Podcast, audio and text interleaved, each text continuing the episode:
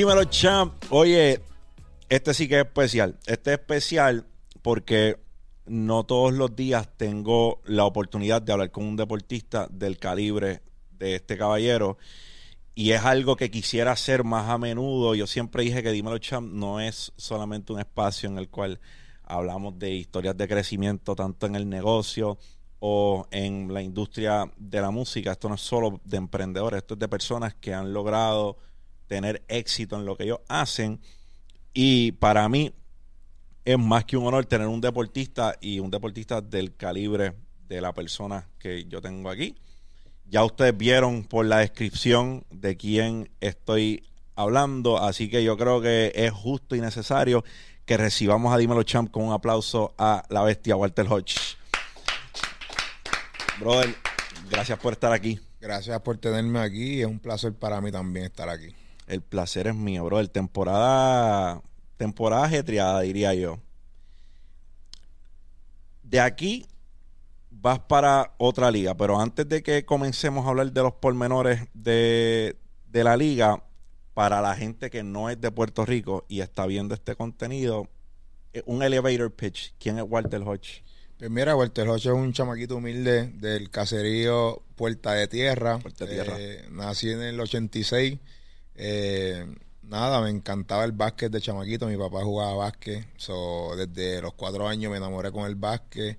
Eh, un chamaquito soñador que, que, que le gusta dar mucho, ¿sabes? Le gusta ayudar a las personas y, y, y hacer las personas mejor.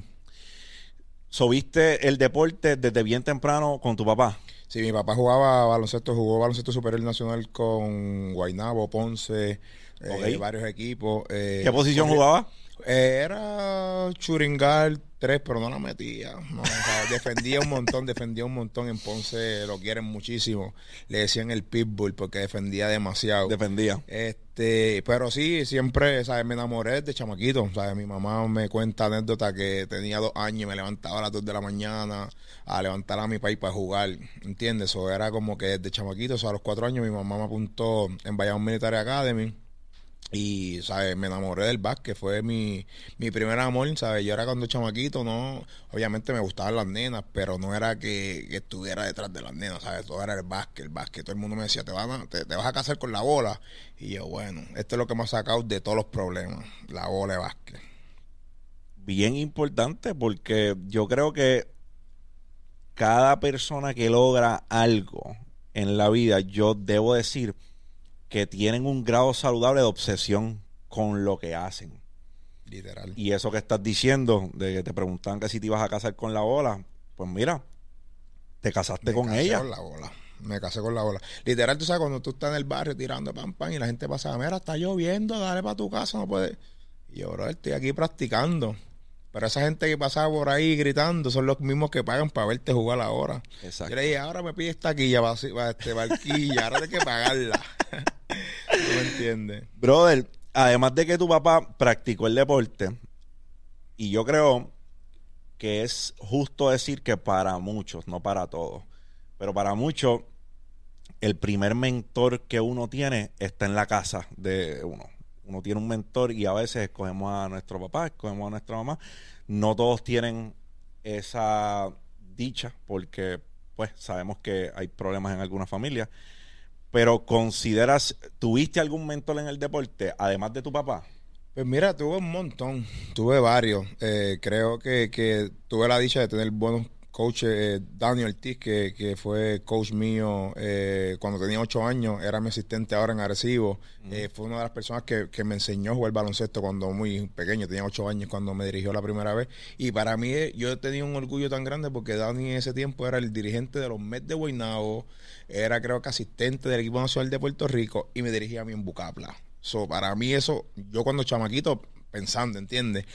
Eh, y tuve un montón de coaches que me ayudaron un montón. Llegué a high school, tenía un coach que se llama Alvin Goporo, que para mí fue el que me llevó al próximo nivel, pero me dirigió Juan Cardona. Me dijeron, me dirigieron un montón de, de- de coaches que me ayudaron durante mi tiempo. Está bien que digamos que ellos te mentorearon en el camino del deporte, pero ¿identificas alguno que fue un poco más allá de mentorearte en el camino del deporte y se involucró contigo como persona? De decirte, mira, cuando tú llegues aquí, estas cosas van a suceder. Mi papá siempre estaba ahí, ¿sabes? Mi papá siempre estaba ahí, siempre, yo siempre le hacía muchas preguntas eh, y siempre, ¿sabes? Me llevaba por el camino. Eh, y creo que los mismos amistades que tenía cuando chamaquito, ¿sabes? Por ejemplo, tenía amistades que, que hacían cosas que no, por ejemplo, fumaban o lo que fuera. Yo podía janguear con ellos, pero yo nunca lo hacía. Y me acuerdo una anécdota que una vez un pana me iba a pasar y el pana mío le dijo, papi, él no hace eso. Si tú, si yo te vuelvo a ver haciendo eso, te voy a dar una bofeta, ¿entiendes? So, con la gente que yo me rodeaba, siempre me cuidaban. So, nunca tenía esa, esa, esa, esa cuestión de que pues, lo voy a hacer por el peer pressure, ¿entiendes? Los míos siempre me cuidaban que eso habla no, no, solamente de ti, habla de que tenías, aunque, ¿verdad? Cada cual elige su camino, tenías personas que estaban dispuestos a cuidarte porque sabían que tú tenías una meta. De pana. Que es difícil, Bien difícil porque todo el mundo quiere que tú hagas lo que ellos están haciendo para pa ser el más cool, ¿entiendes? So, en esa parte yo siempre fui, si yo lo quiero hacer, yo lo voy a hacer porque yo quiero, no porque tú me estás diciendo que lo vamos a hacer, ¿entiendes? Obviamente sí, si vamos a tirar una piedra, yo la tiraba la piedra, pero cosas que a mí no me interesaban, ¿entiendes? Porque estaba bien enfocado en el básquet, pues era, eran esas cosas. Chistoso que diga eso, los otros días yo estaba llevando a la escuela a uno de tus mayores fanáticos que está sentado ahí al frente de nosotros. Y en nuestra conversación de camino a la escuela, estábamos hablando de eso mismo. Yo le dije, en tu desarrollo, tú vas a tener personas que van a tratar de desviarte de las cosas que estás haciendo y que te van a convidar a lo mejor a hacer cosas que no debes hacer. Y hay que tener criterio propio, hay que tener criterio propio, hay que saber discernir. Y eso nos pasa desde pequeño hasta grande. Porque a veces tenemos amistades que lo que están esperando es que nosotros nos paremos en un precipicio para que ellos nos empujen. Y esos no son de los que yo quiero cerca. So, hay que hacer el análisis a veces de los circos. Y la familia también, ¿sabes? Mi familia es bien unida, por ejemplo, de parte de mi mamá son bien unidas, de parte de mi papá son bien unidos. O actividades, todo el mundo estaba, o sea, yo siempre me crié con mi abuela, mis tías me buscaban a la escuela, so, siempre tenía alguien que mis tías son bien religiosas también, so, siempre tenía la bendición de que Dios te bendiga, siempre las personas orando por ti, so, siempre he tenido esa, esa, esa bendición que la gente me, me cuida. Eso es bueno. Yo te puedo decir que para mí, uno de mis mayores obstáculos al desarrollarme y pues finalmente cuando soy un adulto ya con, una familia, con hijos, ha sido ser buen ejemplo para ellos. ¿Identificas tú en tu carrera que has tenido un obstáculo enorme y de ser así, cuál ha sido tu mayor obstáculo en tu carrera? Pues mira, han habido varios, eh, pero obviamente me casé bien joven. So, tuve niños cuando estaba en, en, la universidad que no estaba preparado para, para, esa, para esa vida. ¿Qué edad tenías cuando te casaste? 19. Ya. 19 años. So, no estaba preparado, sea, Un chamaquito de 19 años no tiene la decisión de tomar, ¿sabes? No, no tiene la mentalidad para, para tomar ese tipo de decisión, pero yo como hombre quería hacerlo bien, ¿entiendes? So, traté, hice, hice todo lo posible por, por viví 11 años con, con la misma persona, tuve dos hijos maravillosos y el divorcio es algo que, que mata, ¿entiendes? Que mata y es difícil. eso era una de las cosas que más me, me, me, me estuvo por, por, varios años, ¿sabes? Como que cómo lo hago, qué hago, eh, no me siento bien, me siento bien, no me siento mal, ¿sabes? Es, bien difícil. Eh, tomar esa decisión fue bien, bien, bien difícil, pero al tomarla y, con el tiempo, pues cosas mejoran, cosas empeoran. Hay que orar con eso, hay que lidiar con eso. Yo creo que hay, hay situaciones que nos, nos condicionan para lo que viene. ¿Identificas algún obstáculo como ese dentro de la cancha? Ay, es que en la cancha yo soy otra persona. Ahí nadie, ¿sabes? Sí, vienen cosas difíciles, sí, vienen a lo mejor un trapeo, me trapean o no estoy jugando bien, pero ahí es donde yo me siento. En tu zona de confort. En mi zona de confort. Ahí nadie me, me saca. Y, y a- por ejemplo, a veces gente dice como que tienes que concentrarte porque estás peleando. Yo no estoy peleando, es que cuando peleo es que me estoy aburrido del juego.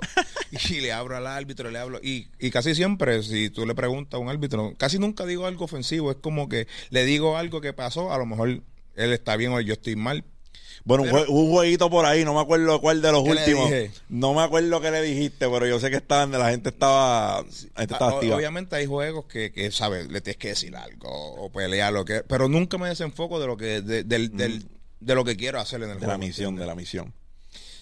Y eso es claro, porque yo cuando, para los que no sepan, yo esta última temporada tuve una leve participación con los capitanes de Arecibo y ayudándoles con el mindset, que me la disfruté súper cabrón. Tuve la oportunidad, por eso es que tengo la oportunidad de estar aquí hablando con Walter y hoy por hoy puedo decir que lo considero un amigo.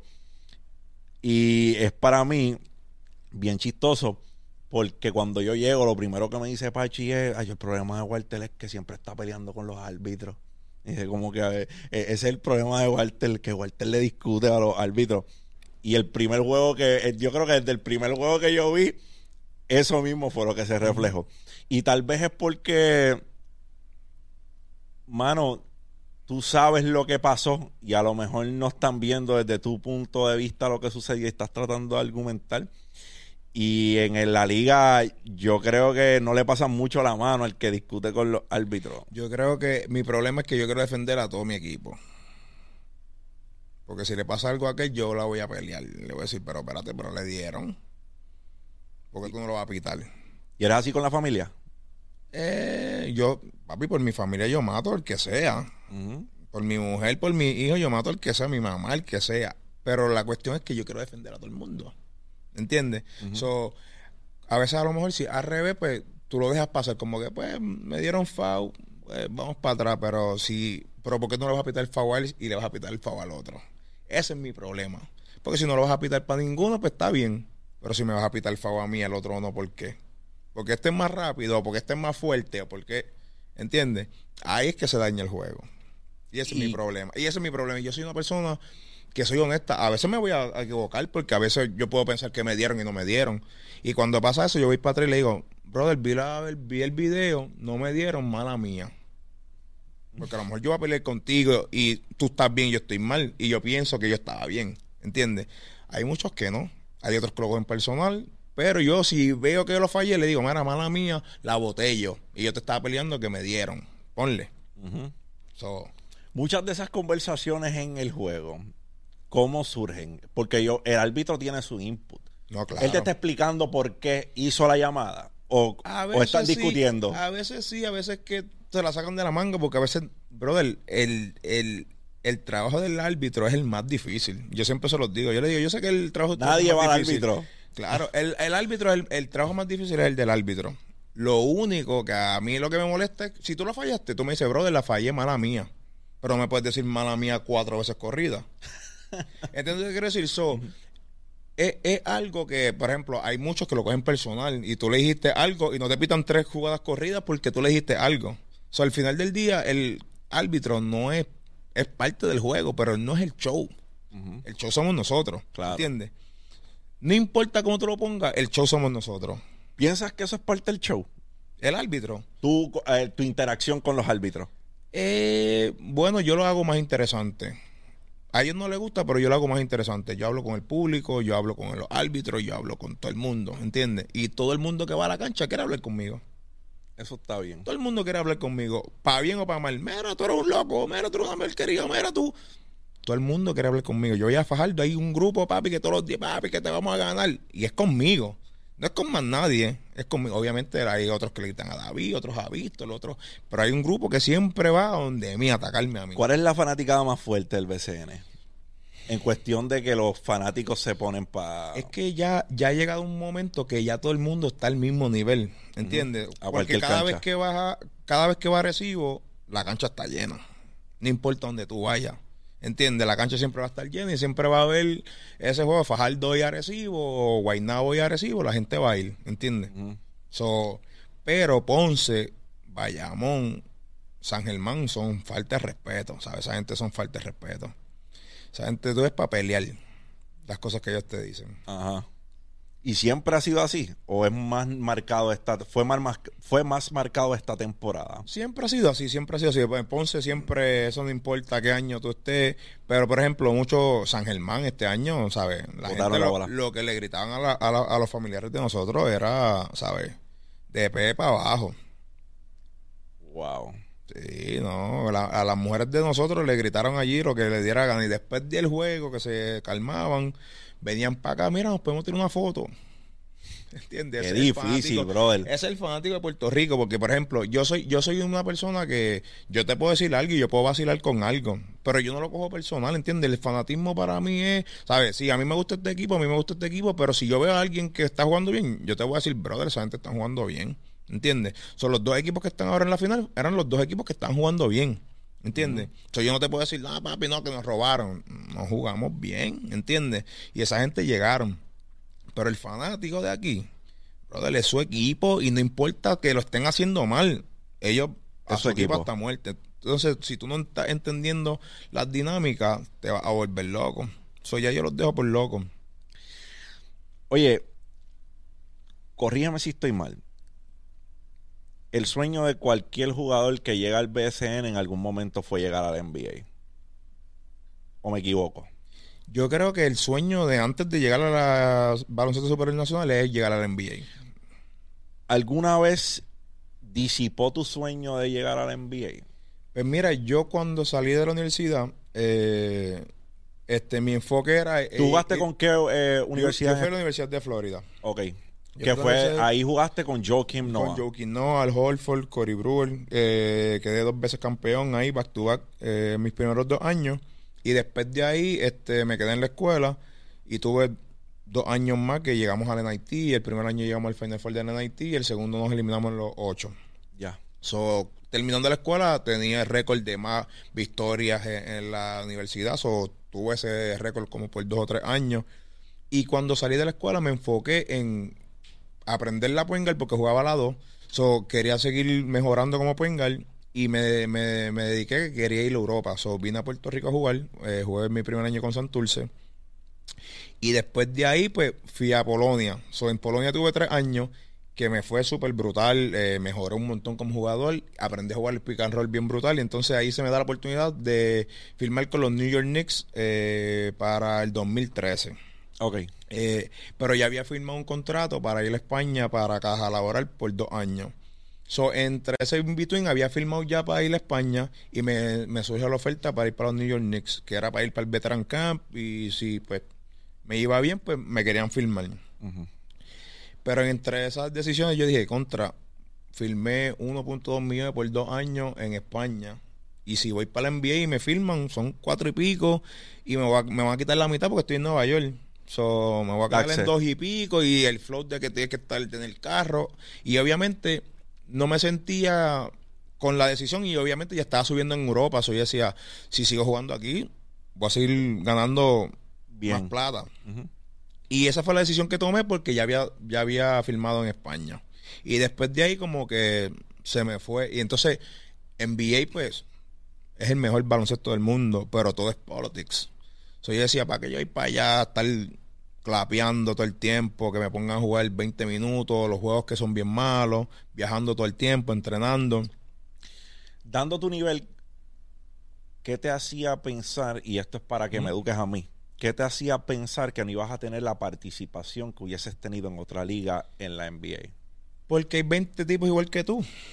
Hay 20 tipos igual que tú. Obviamente nunca tuve el chance. Eh, me invitaron a jugar G-League y era algo que no me gustaba al tiempo porque no era lo que me estaba ganando. So, yo lo que estaba pensando era en tener algo bueno para mi familia, ¿entiendes? So, ya había comprado casa, ya había empezado muchas cosas con mi familia. So, estaba en que si sigo mejorando aquí, si sigo haciendo lo que tengo que hacer, pues voy a jugar la Euroliga. So, llegué a jugar la Euroliga, fui líder de anotaciones de la Eurocopa. So, cada año me, me estaba poniendo más duro en, en Europa. So, era uno de los mejores guards en Europa. So, yo dije, me conformo con esto porque era como que mi segundo dream. Si no juego NBA, por lo menos llegar a la Liga de España.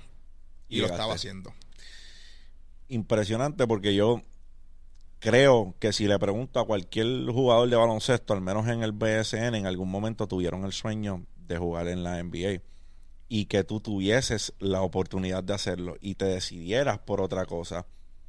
O sea, tenías algo en mente, tenías un plan en mente, pero tenías esa curiosidad de saber si en algún momento fue que disipó el sueño o tú dijiste, pues, es lo mejor para mí ahora mismo. Eh, eh, en el, en el, cuando yo salí de la escuela, yo estaba entrenando en AMG y ahí estaban los top recluts que iban para pa, el, el, draft. Entrené con Nick eh, eh, como cinco, eh, Drew Holloway también estaba ahí entrenando. Eso eran los top que iban para pa, la NBA. Y entonces estaban jugando scrimmage y todos los días yo me veía un poco mejor y un poco mejor, un poco mejor, porque ya estaba mejorando la y Entonces estás entrenando tres veces al día. Entonces yo decía, pero yo puedo competir con estos tipos, pero tu nombre no está ahí. ¿Sabes? Si tú no fuiste un top en la universidad, tu nombre va a estar en el draft, ¿entiendes? Eso era algo que yo decía, pues me voy a enfocar en seguir mejorando. Voy a Europa. Si me va bien, me quedo aquí, ¿entiendes? Nunca era, y entonces en NBA todo es politics. El, el, agente tuyo le deben un favor, pues vamos a firmar a este porque le deben un favor. Entonces veía muchos jugadores ahí y yo decía, pero este tipo está ahí, pero no juega. ¿Entiendes? Entonces tú estás en un sitio por decir que estuviste o tener una jersey que tu nombre diga fulano de tal, pero no jugaste. ¿Me entiendes? O para mí eso no era. Yo soy un jugador de baloncesto. A mí me gusta jugar. Sea en China, sea en Japón, sea en, Corea, donde sea. pero después esté jugando. Y los números hagan sentido. Exactamente. Para que yo estar ahí sentado en el banco y decirle, ah, yo estaba en la NBA. Si no jugaste. ¿Qué rol juega la mentalidad en el baloncesto, brother? Yo sé que Walter Hodge es un tipo bien vocal. Yo estuve en un juego de los cangrejeros que tuvo Arecibo y al lado mío estaba Yamil, el socio mío, dueño de Musa. Te quiero. Me acuerdo que te dijo estás en, estás en baja, estás en baja hoy, papi, estás en baja hoy. Y tú le dijiste, estoy en bajita, y te fuiste y le echaste un triple al, al momento. ¿Cuál es el rol de la mentalidad en el básquet? ¿Tú, sabes, ¿Tú estás consciente que la psicología es algo importante? Es bien grande, es bien grande. Este, no me acuerdo qué juego fue. Eh, estábamos en casa. Creo que fue contra Carolina, en la serie contra Carolina estaba Coca en la primera mitad. Me ¿Tú? quedé Coca, sí, estaba Coca en la primera mitad. Creo que no sé si fue en juego 3 o 4. Y, y Vander me dice, papi, estás en Coca, no han metido ni una. Y le dije, ¿sabes qué? Les voy a meter 19. Le dije, les voy a meter 19 y la próxima jugada le metí un triple y después de ella, tú sabes, me volví, lo cometí 18. Ajá en la segunda mitad. Y era como estábamos a mitad del tercer cuarto, por ahí. Y le dije, estoy en baja porque ustedes no me, ¿saben? No me motivan. ¿Entiendes? Les metí 18 y después me dice, no, pero tú eres... te quedaste te quedaste corto, por uno. Y yo le dije, pero es que pues te dije 19, pero te metí 18. Pero, ¿sabes? Yo más o menos conozco qué puedo hacer, qué no puedo hacer. Y hay días que pues, si hay alguien que está jugando bien, pues tienes que alimentar a los que están jugando bien. So, yo siempre, pero vocalmente yo lo, yo los vuelvo locos. Esa habladera de mierda de los equipos, ¿es gasolina para ti? A mí me encanta. Yo no sé ni por qué me hablan. Yo siempre se lo digo, papi, pegan a hablar. Hay, que pues, hay días que yo vengo tranquilo, tú me entiendes. A la que peguen a hablar en Santurce, va a pagar la pensión. Va a pagar la pensión. Está bien. Me vuelvo loco a meterle bola. Para que enjoyen. Yo, de verdad que eso es algo que, nos, que no solo se ve en este deporte, se ve mucho en el boxeo. En el boxeo hay veces que el boxeador ya le ganó la pelea al otro y no han entrado al ring. Se la ganó aquí. Brother, este, yo me acuerdo eh, cuando yo estaba en la uni, eh, nosotros, nosotros el primer año quedamos campeones, pero cada torneo y cada vez que íbamos avanzando, nosotros, era, nosotros éramos unos dogs, like, nosotros éramos los Goon Squad, nosotros nos llamábamos los Goon Squad. Era como donde quiera que íbamos, éramos, íbamos a matarnos, ¿sabes? So, el segundo año, nosotros vamos para el banquet del Final Four, hacen los cuatro equipos van a una, una cena y hacen pues una, una gala y se habla de, la, de las historias y lo que pasa. So, el equipo de George Mason le habían ganado a todos los mejores equipos. ¿sabes? No embuste, eso fue mi primer año. El equipo de George Mason le había ganado a todo el mundo. Le ganó a Duke, le ganó a North Carolina, le ganaron a los mejores equipos. So, ellos estaban sentados detrás de nosotros. Y ellos, yeah, que, van a jugar contra nosotros. Y yo le digo, yo, that shit sounds good. Pero usted nunca han jugado contra hombres de verdad. Y, y, y, nosotros teníamos un grande, se llama Chris Richard. Y Chris Richard le decía, ustedes van a ver el próximo juego lo que es jugar contra unos hombres. Y de ese día para adelante, nosotros, ¿sabes? Todo lo que hablábamos era que, hey, te vamos a partir, te vamos a romper. Y los tipos nos miraban como que, papi, esta gente están hablando aquí desde ya y no han jugado ni un juego en el Final Four. y ya cuando tú ibas para el juego, esa gente estaba muerto. Nosotros cogimos a Falo el segundo año. Estaba hablando que él iba a jugar mejor porque el primer juego no jugó bien. Y, y Cory le dijo, papi, ¿sabes qué? Tú no me vas a meter ni una bola. A mí tú no me vas a meter una bola. estamos comiendo, cogiendo la comida Hablando Y el pan hablando, papi, tú no me vas a meter a mí ni una bola. Y yo le decía, ¿y tú le vas a dejar que ese hombre te hable así? ¿Tú no le vas a decir nada para atrás? Yo diciéndole a Follow. Y el tipo me miraba y salió un chinito de allá del equipo de ellos, como que, ah, porque ustedes están hablando. Y yo le dije, tú cállate, que tú no sabes ni el Skyrim Report, papi. Salte para allá, papi. Y esa gente estaba, ya tú sabes, loco, cuando nos traímos de 20. Y yo no jugaba, ¿sabes? Yo venía del banco, yo venía a dar puñe y patada. Y decir, cuando yo entre, tú no la vas a tocar, yo te voy a hacer deny todo el juego. Y la gente se vuelve loca. So, de ahí para adelante era como que, si tú le hablas, tú los vuelves locos. Pues a Angelito no le gusta eso, que le hablen. Que no le gusta. No le gusta, no le gusta, no le, no, ¿sabes? Eso no es su, su... Eso no es su estilo. Eso no es su estilo. Es un tipo callado, que juega back, que juega duro. So, esa polémica de que quién es mejor, esto o lo otro Tú lo estás viendo ahora. Tú estás viendo la serie, ¿verdad? Eres nativo de Bayamón. ¿Te criaste en Bayamón? Yo viví mucho tiempo en Bayamón, pero yo soy de San Juan. Eres de San Juan. ¿Cuánto tiempo viviste en Bayamón? Yo viví ocho años en Bayamón. Ocho años. En Valencia. Bro, ¿nunca te hicieron un acercamiento para jugar con los vaqueros? Pues mira, este, yo jugué en Banscoy. Para, el tiempo que yo jugaba en Banscoy, nosotros éramos finca de, los vaqueros de Bayamón. Eh, jugué juvenil, novicio, todas esas ligas eh, afligidas con, los vaqueros. Pero después de ahí, los vaqueros creo que se mudaron para Blue Devils. So, se había perdido. ¿Qué pasa? Cuando yo salgo de la uni, eh, yo me reúno con ellos y habíamos pactado todo para dos años, bla, bla, para firmar. ellos habían firmado un jugador antes que se llama Josué Soto. Este, y parece pues que no le gustó la dinámica porque ellos podían firmar un jugador de franquicia. So, ellos firmaron a Josué el primer año y yo salí el segundo. Eh, también Jonathan Rodríguez podía, podía jugar como hija de franquicia y Cliff Durant también podía jugar como hija de franquicia. So, como Josué parece que no le fue bien, según ellos, eh, no quisieron hacer mi deal. No lo quisieron hacer. So, ahí yo voy a Santurce.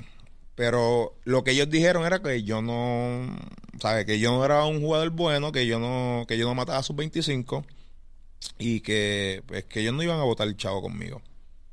Eso fue su. A ese, fue su argumento en aquel momento. En aquel momento, exactamente. Entonces, pues me dejaron pasar y entonces yo llego a Santurce en el draft. ¿Piensas que desde ese entonces le cogiste como un poco de repelilla a eh, al equipo de los vaqueros. Al final del día, esto es un negocio, brother. Eh, esto es un negocio y pues ellos tomaron esa decisión. Pero para mí, en, mi mente, era como que cada vez que yo juego contra ti, yo te voy a demostrar qué tipo de jugador yo soy. Y obviamente, los que tuvieron el equipo para ese tiempo no están ahora. ¿Entiendes? eso pero ya, ya está. el daño, el daño está hecho. Exactamente. Y no es que obviamente, ¿sabes? No es algo que tú lo tengas que hacer obligado. ¿sabes? Tenías la oportunidad, no lo hiciste, pues cool.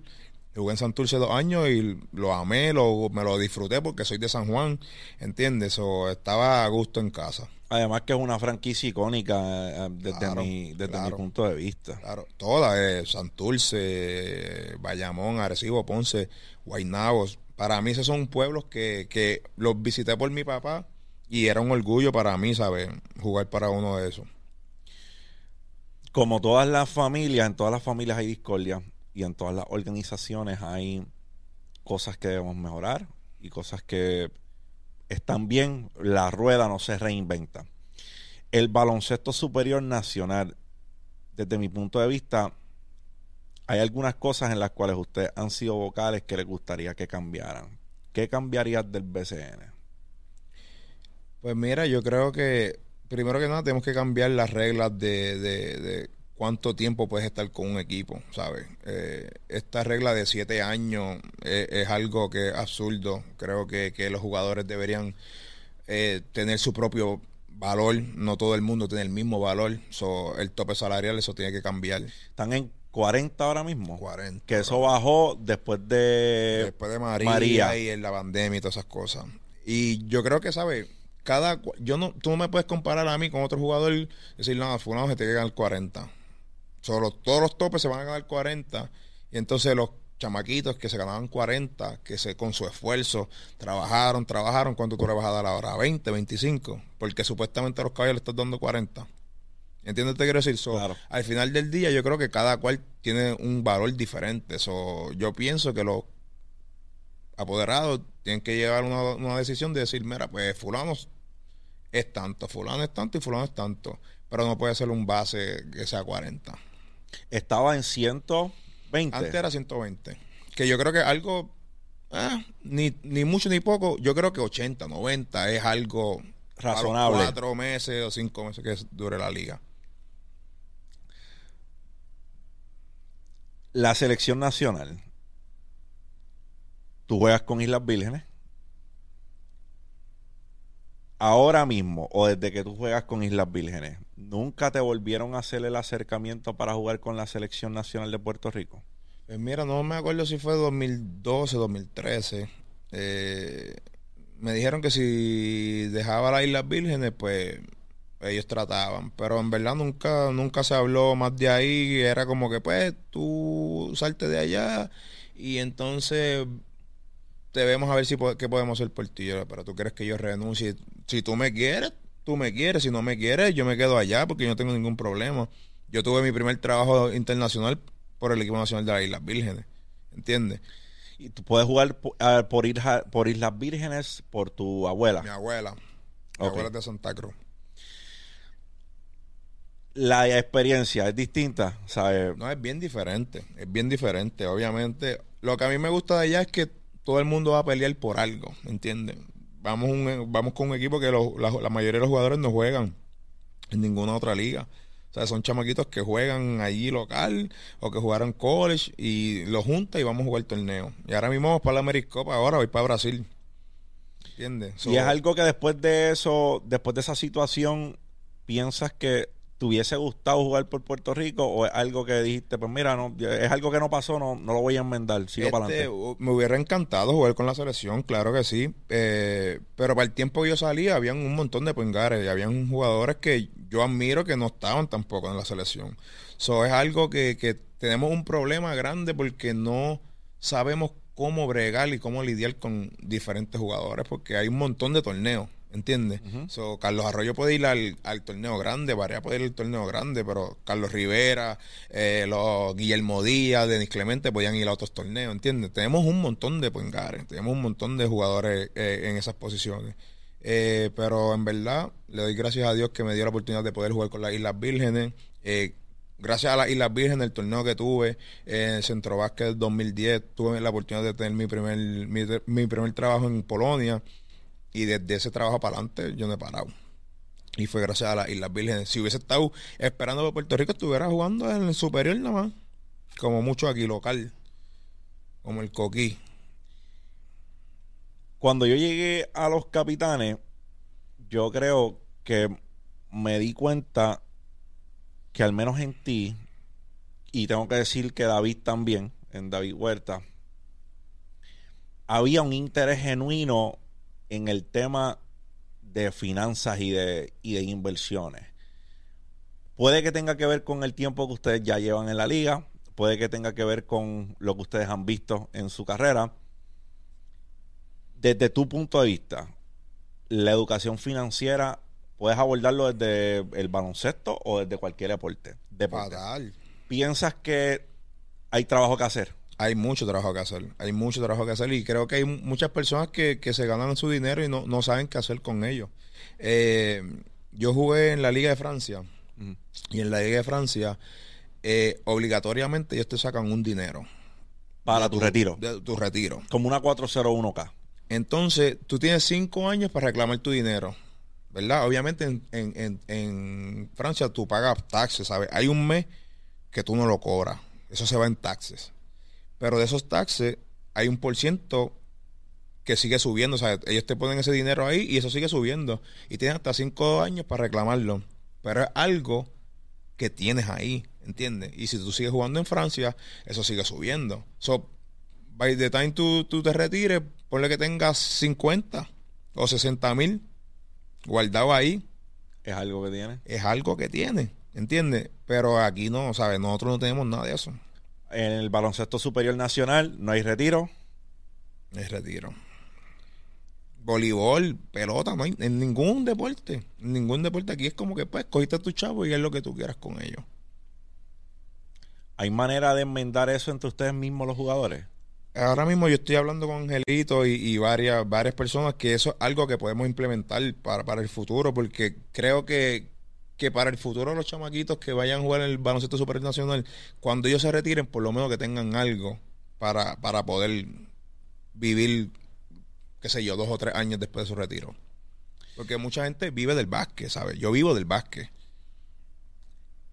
Que es algo bien importante porque ¿cuántos años tú estimas jugar baloncesto desde, desde este punto para adelante? Yo espero que cuatro más. Cuatro. Esa es mi Eso- meta ahora.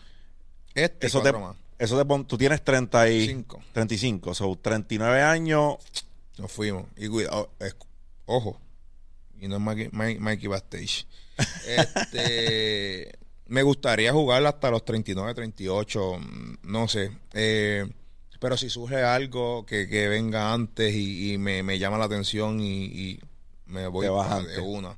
Y obviamente el tiempo que le pueda dedicar a mi familia, ¿sabes? Llevo mucho tiempo que no veo, no comparto con mi abuela, con mis tíos, con mis hijos, ¿sabes? Eso es- ese tiempo, pues, es, es bien difícil. Ahora me voy ocho meses para, para, para Egipto, so, esos tiempos, pues, son un poco difíciles lejos de la familia. So, me gustaría jugar dos años más afuera, cuatro más en Puerto Rico y y disfrutar de los frutos y de tu labor. de los frutos. So, hay que hacer inversiones que vamos a hacer.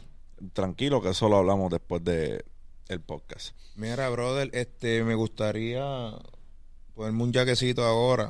De De algo que mano, va- seguro que sí. Que va a salir Seguro ya que- mismo pronto. Seguro que Me lo sí. pueden traer, por favor, el jaquecito mío de MVP OG que Mete. vamos a reventar, baby. Mira, y, y háblame de eso. ¿Qué es eso en específico? Pues lo van a ver ahora, pero Este, ¿Qué es MVP OG? Estoy trabajando, estoy trabajando una línea de, de cannabis. ¿De cannabis? De cannabis, este, algo que me está ayudando mucho a, a- a dormir.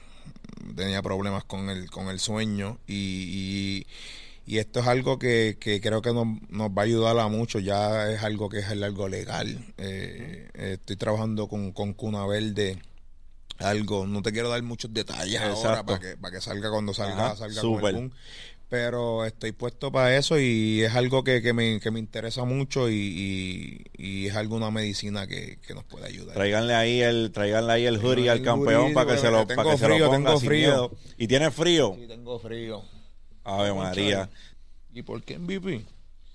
Eso lo demostré en la season.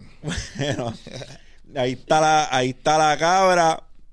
Oye, Mm. qué bueno que, ¿Te que, gustó? Que- sí, lindo. Después súper. te- sal- sacamos como dos o tres esta semana. por favor, o sea, por lo menos uno para ponérmelo en los podcasts. Sí. Oye, qué bueno que, que- qué bueno que estoy viendo eso.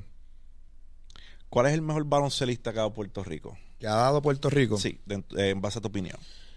En mi- obviamente todo el mundo va a decir Picolín Ortiz, pero no es mi posición, so no, no te puedo decir que era un jugador mío favorito. Yo quería jugar, ¿sabes cuál era mi meta de llegar a la superior? Para donkearse la Picolín.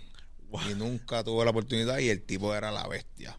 Pero Estaba cuando, grande. chama- pero cuando yo era chamaquito yo brincaba y decía, "Acho, yo quiero jugar superior nada más para donkearse la Picolín. Ajá. Esa era mi meta. Pero en verdad, de los jugadores míos favoritos, Georgie Torres.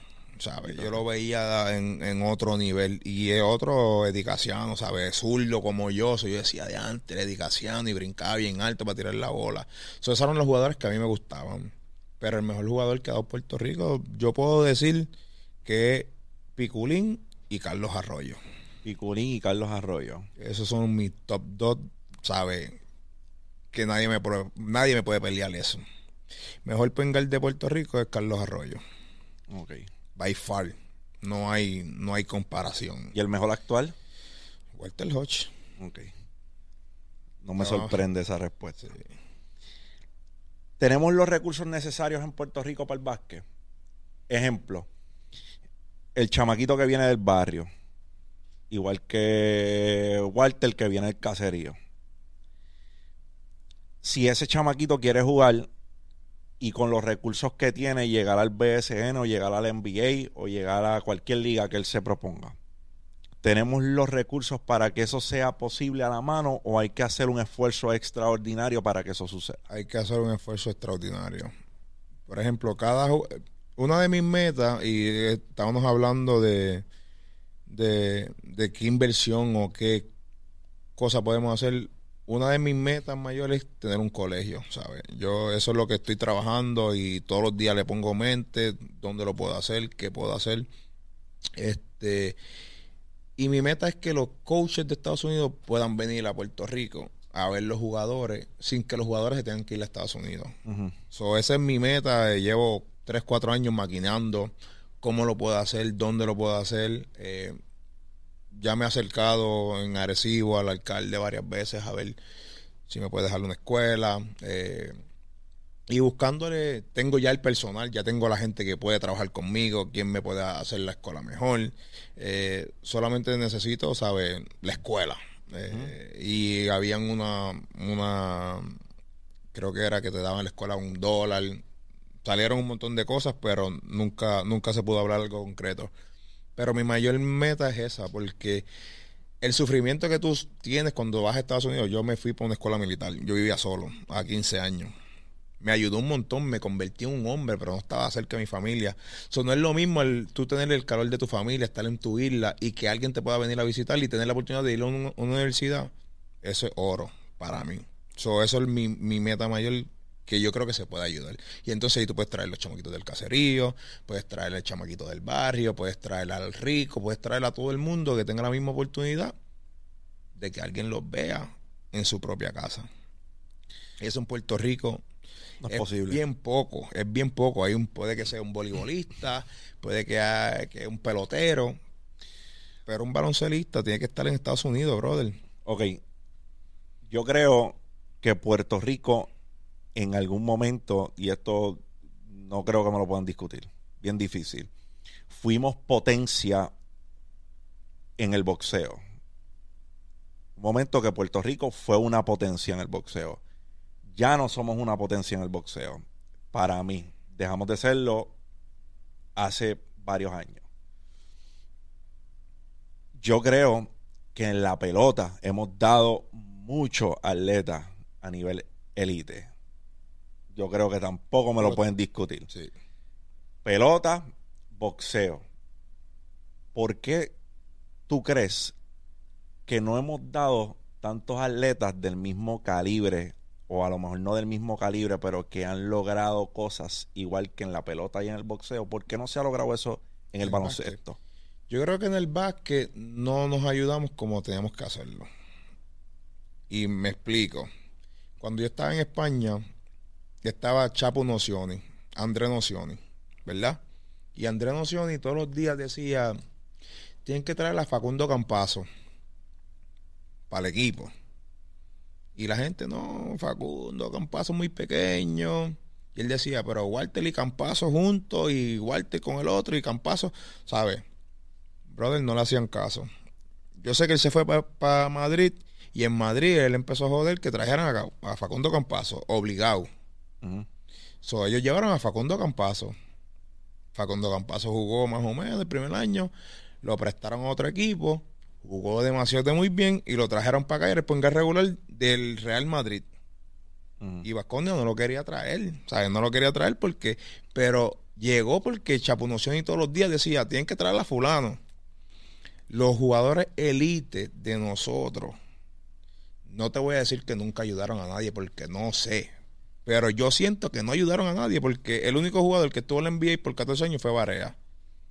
¿Entiendes? Después de ahí nadie fue y hay un montón de jugadores que tienen el potencial. Yo pienso que Angelito podía jugar. Yo pienso que Gary podía jugar en NBA. ¿Entiendes? Porque son jugadores que saben jugar uno para uno, pero no nos ayudamos cuando estamos ahí. Por ejemplo, Carlos Arroyo estuvo un montón de años en Europa, ¿entiendes? Pero tú no atraes a los otros. Nosotros tenemos un montón de jugadores que podían jugar en Europa, pero el que estaba antes no ayudó al que venía detrás, ¿entiendes? Y eso es algo que yo pienso que no lo, así, no lo hicimos bien. Son los que están ahora tienen que empezar a hacerlo, ¿entiendes? Porque al final del día yo creo que hay un grupito que, por ejemplo, están en Nicaragua. Llegó uno, uno llegó al otro, el otro llegó al otro, el otro llegó, y están metidos todos los chamaquitos que no, no los ponen a jugar aquí. Todos están jugando en Nicaragua. El peor enemigo de un puertorriqueño es otro puertorriqueño. Exactamente. Brother, y por ejemplo, yo no te voy a decir que yo he ayudado un montón, porque yo siempre menciono nombres. Al final del día yo puedo mencionar un nombre, si te firman o no, ya es otros 20. Claro. Pero a David yo lo mando, va primero a David Huerta, ah, que era un tirador, David Huerta, que era otro pengal, Denis Clemente, que era otro, Macho de Jesús el mismo Gary Brown cuando salió de la universidad teníamos los mismos ah, los mismos agentes y a mi agente en Polonia papi tengo este chamaquito Gary Brown no pero es que no tiene experiencia pero yo no tenía experiencia cuando yo vine aquí. Hay que darle el break porque si no ¿cómo la tiene? yo no tenía experiencia y mi primer año yo estaba nominado para MVP y no quedé MVP de la liga porque no entré a los playoffs. Mi segundo año quedé MVP de la liga y mi tercer año quedé MVP de la liga en tres años. Y en tres años yo llevé a mi equipo de la segunda división a la primera, quedamos tercer lugar y quedamos campeón en tres años. Tú me retiraste la jersey. Y ese tipo que yo te estoy mencionando está más duro que yo, igual que duro que yo. Es un poquito más alto, llega al canasto igual que yo, la metes o... ¿Qué tú me estás hablando? No, pero es que... Eh. Ahora lo vio, estaba jugando por Turquía. Mira, ese es el muchacho que tú me decías. Yo decía, exactamente, ahora está jugando allá en Turquía y tú no lo querías.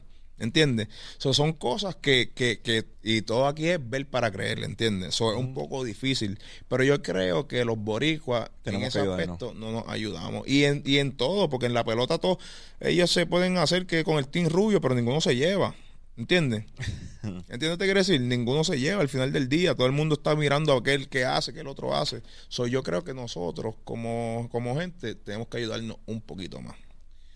¿Piensas que también tienen que ver nuestros recursos físicos? ¿Tú piensas que Puerto Rico, porque Puerto Rico no da mucha gente alta? Nosotros somos chiquitos en básquet, pero para jugar la Pengal tú no tienes que ser grande. Pero compites con más personas a nivel de NBA, ¿cierto? Sí, sí. en, Estados Unidos hay mucho más gares. hay un montón de gares. Y en, y NBA es suerte y verdad, brother. Eh, son, son etapas. O ahí Jeremy Lin entró ahí, tuvo tres Una estrella fugaz. Y ya, tuvo tres. Y después de ahí, tú sabes que no lo viste más nada. Después tuvo struggling, pero tuvo la oportunidad, jugó bien. ¿Entiendes? Tuvo su temporada que hizo tuvo su temporada de dos semanas. Walter, ¿qué aprendiste esta temporada, brother?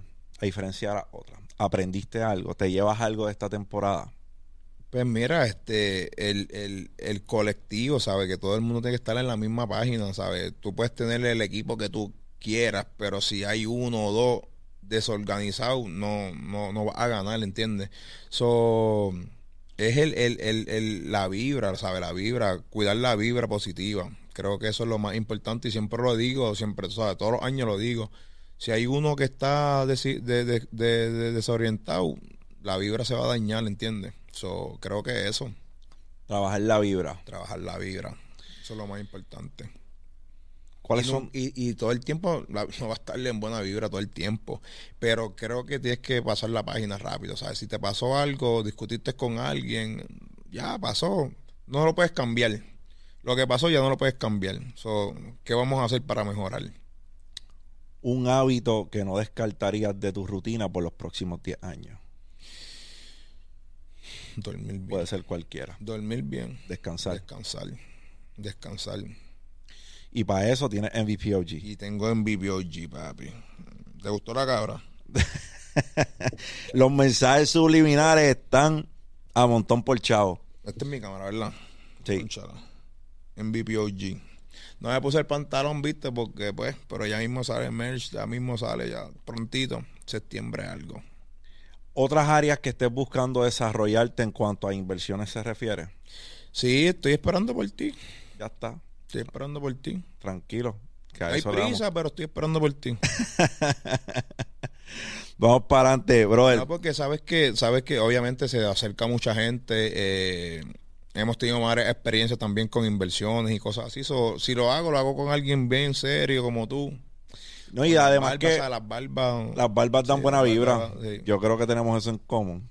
Eh, La barba es la maqui eh, la barba es el maquillaje de Sí, nosotros los hombres. Lo único que no se va con el agua.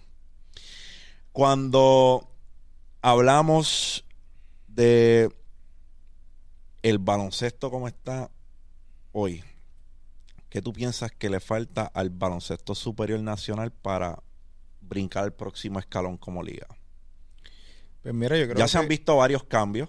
estamos mejorando, estamos mejorando un montón. Yo creo que tenemos que seguir el espectáculo. Creo que es el espectáculo, porque los fanáticos lo que quieren, a veces los, los fanáticos quieren ver el juego, pero en verdad la gente quiere ver quién va para el juego. ¿Sabes? Por ejemplo, el año pasado nosotros la cancha estaba llena porque no sabían cuándo iba a ir la Anuel, ¿entiendes? En verdad, en verdad. So, yo creo que el, el- el- espectáculo, el show, el, el halftime, ¿sabes? Ha mejorado mucho. ¿Sabes? Eso ha mejorado un montón. Y, con tanto talento nuevo, tú puedes traer un chamaco de gratis, ¿entiendes? Y él, su halftime show, te da un show bueno y no tuviste que pagar nada, pero la fanaticada está entretenida con algo. Y creo que eso muchos equipos lo han mejorado, pero otros no, ¿entiendes? Eso todo el mundo tiene que llegar al mismo nivel. Creo que eso es algo que falta, eh, pero estamos mejorando y estoy bien contento con, con, con todo. ¿Qué más te puedo decir? A mí no me gusta la controversia, pero estoy aquí con Walter y tengo que aprovechar. Los otros días hubo unos comentarios de Yadier Molina que se fueron viral y tenían que ver con la cancha de San Germán. Y básicamente, en palabras de, y cito de lo que dijo Yadier Molina, si no tienes chavo para invertir, no te metas puñetas. Colindas con esas palabras de, de, de Yadier para los apoderados, tienen que tener para invertir, los jugadores sufren mucho. Sí, este, es que a lo mejor de la forma que él lo dijo no fue la correcta. Yo entiendo lo que él quería decir, porque lo que él quería decir era que la cancha como tal tiene que estar hasta para el juego, no importa lo que pase. ¿Entiendes? No puede caer un aguacero y la cancha, vamos a hacerlo por TV y no se pueda jugar el juego, ¿sabes? Para mí es un bochorno. Pero él no puede decir, si no tienes para invertir, no puedes invertir porque ellos ya jugaron. ¿sabes? Ellos están jugando, ellos tienen un NBA y ellos tienen, ¿sabes? Obviamente tú no puedes pelear con la naturaleza. ¿Entiendes? So, son cosas que yo entiendo su molestia porque es un juego que se tenía que jugar, es por TV, eh, ¿sabe? Todo el mundo lo, lo- lo está viendo, ¿sabes? Todo el mundo quiere eso. Es un bochorno para la liga que no se pudiera dar ese juego porque llovió y se mojó y la cancha estaba mojada. Pero tampoco él puede decir si no tiene chavo, porque tú puedes tener un montón de millones y no ser feliz, ¿entiendes? No puedes tener lo que sea y o no tener o prioridades. no tener prioridades, ¿entiendes? Eso al final del día, creo que de la forma que lo dijo, pues a lo mejor no era la correcta, ¿entiendes? Pero entiendo una parte de la de él, pero tampoco le puede tirar al apoderado, porque se supone que los apoderados estén todos juntos, unidos, porque al final del día, por ellos, es que nosotros tenemos el espectáculo, porque sin ellos nosotros no somos nadie. Sin los apoderados nosotros no podemos jugar. O vamos a jugar de gratis. ¿Entiendes? Porque ellos son los que buscan los chavos para pagarnos. ¿Entiendes? O creo que pues las palabras que usó pues no eran las correctas. Pero entiendo un punto de su parte que pues es un juego que se tenía que dar. ¿Cómo te sientes cuando tú, que eres el, ¿verdad? el gallo del juego mental y haces algo, como por ejemplo lo de Vallaque, que se fue viral y a la Qué gente, duro, y a la gente O le sea, a encantó, la gente le encanta, brother.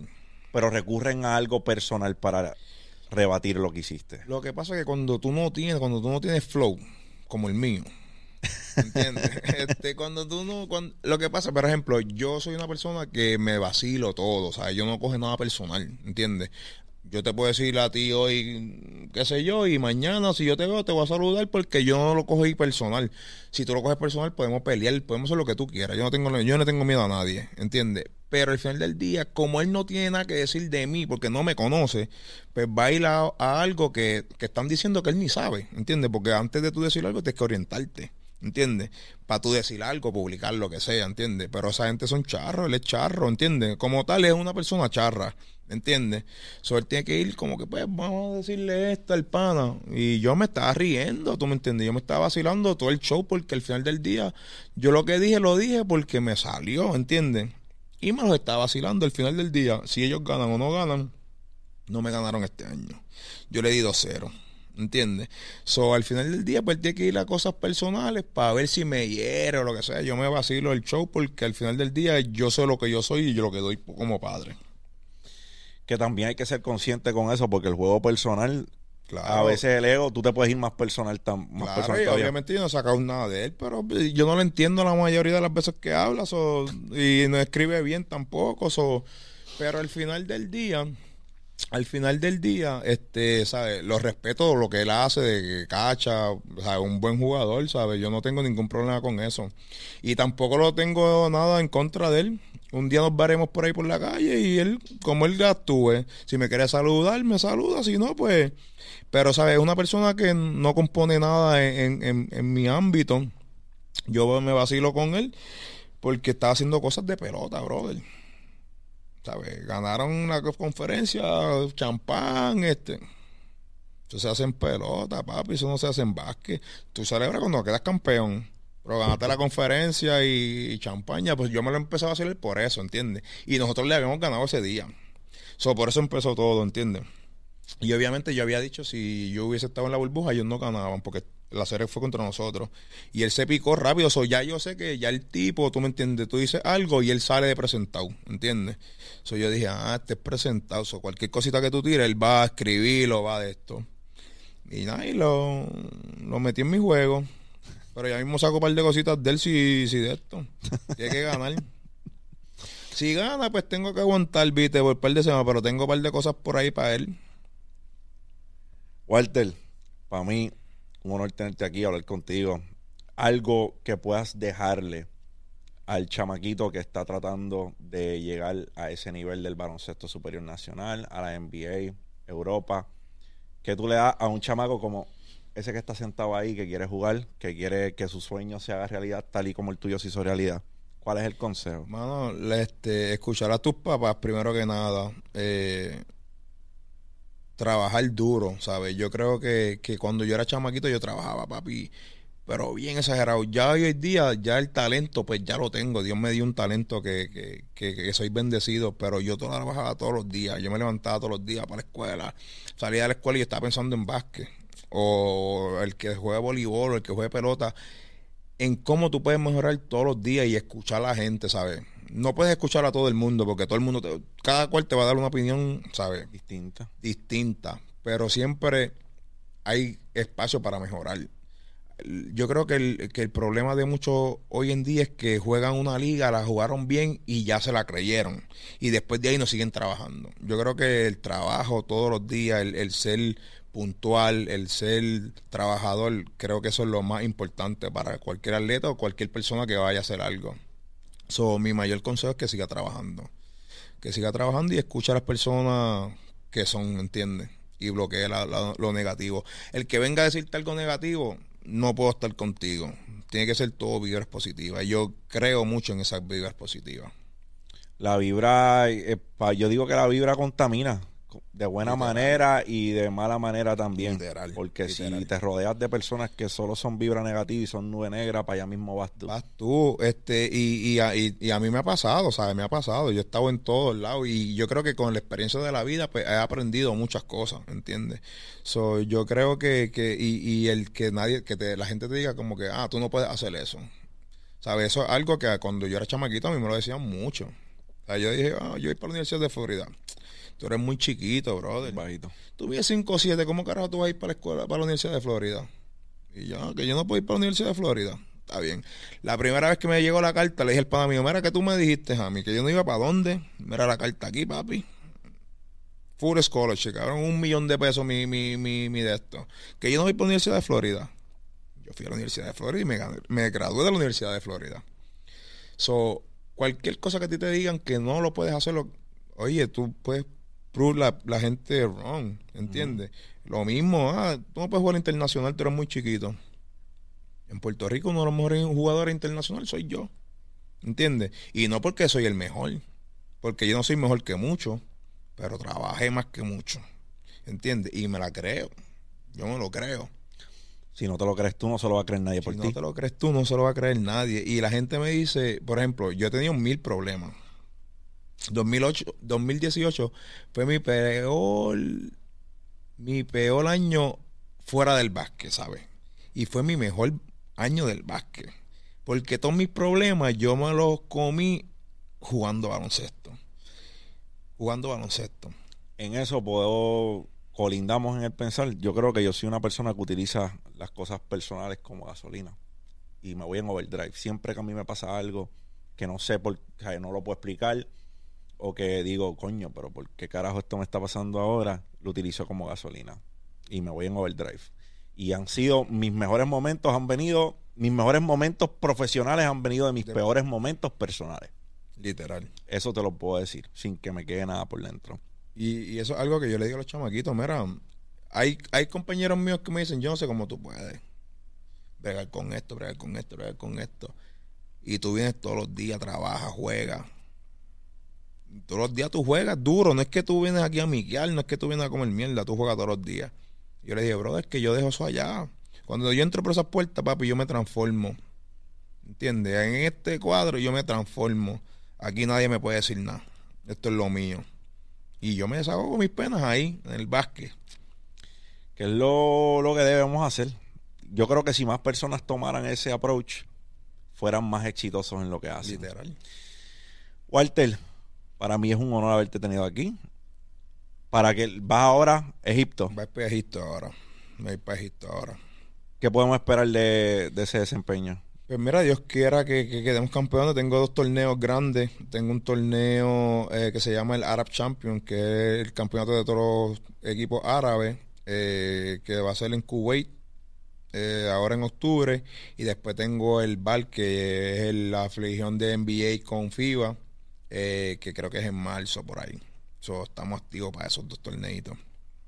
El éxito del mundo, brother. Gracias por venir aquí. Además está decir que esta es tu casa y que estaremos hablando nuevamente. Gracias. La temporada que viene vamos a estar activos. Y ustedes saben a quién yo. ¿Cuál es el repping? Capitanes, para mí es un honor trabajar con, con, ustedes, trabajar de la mano de ustedes. So, si este contenido trajo algún tipo de valor a tu vida, dale like, suscríbete al canal. Walter Hodge. Estamos activos. Dímelo, champ. Estamos activos. Vamos. Oh, oh, oh.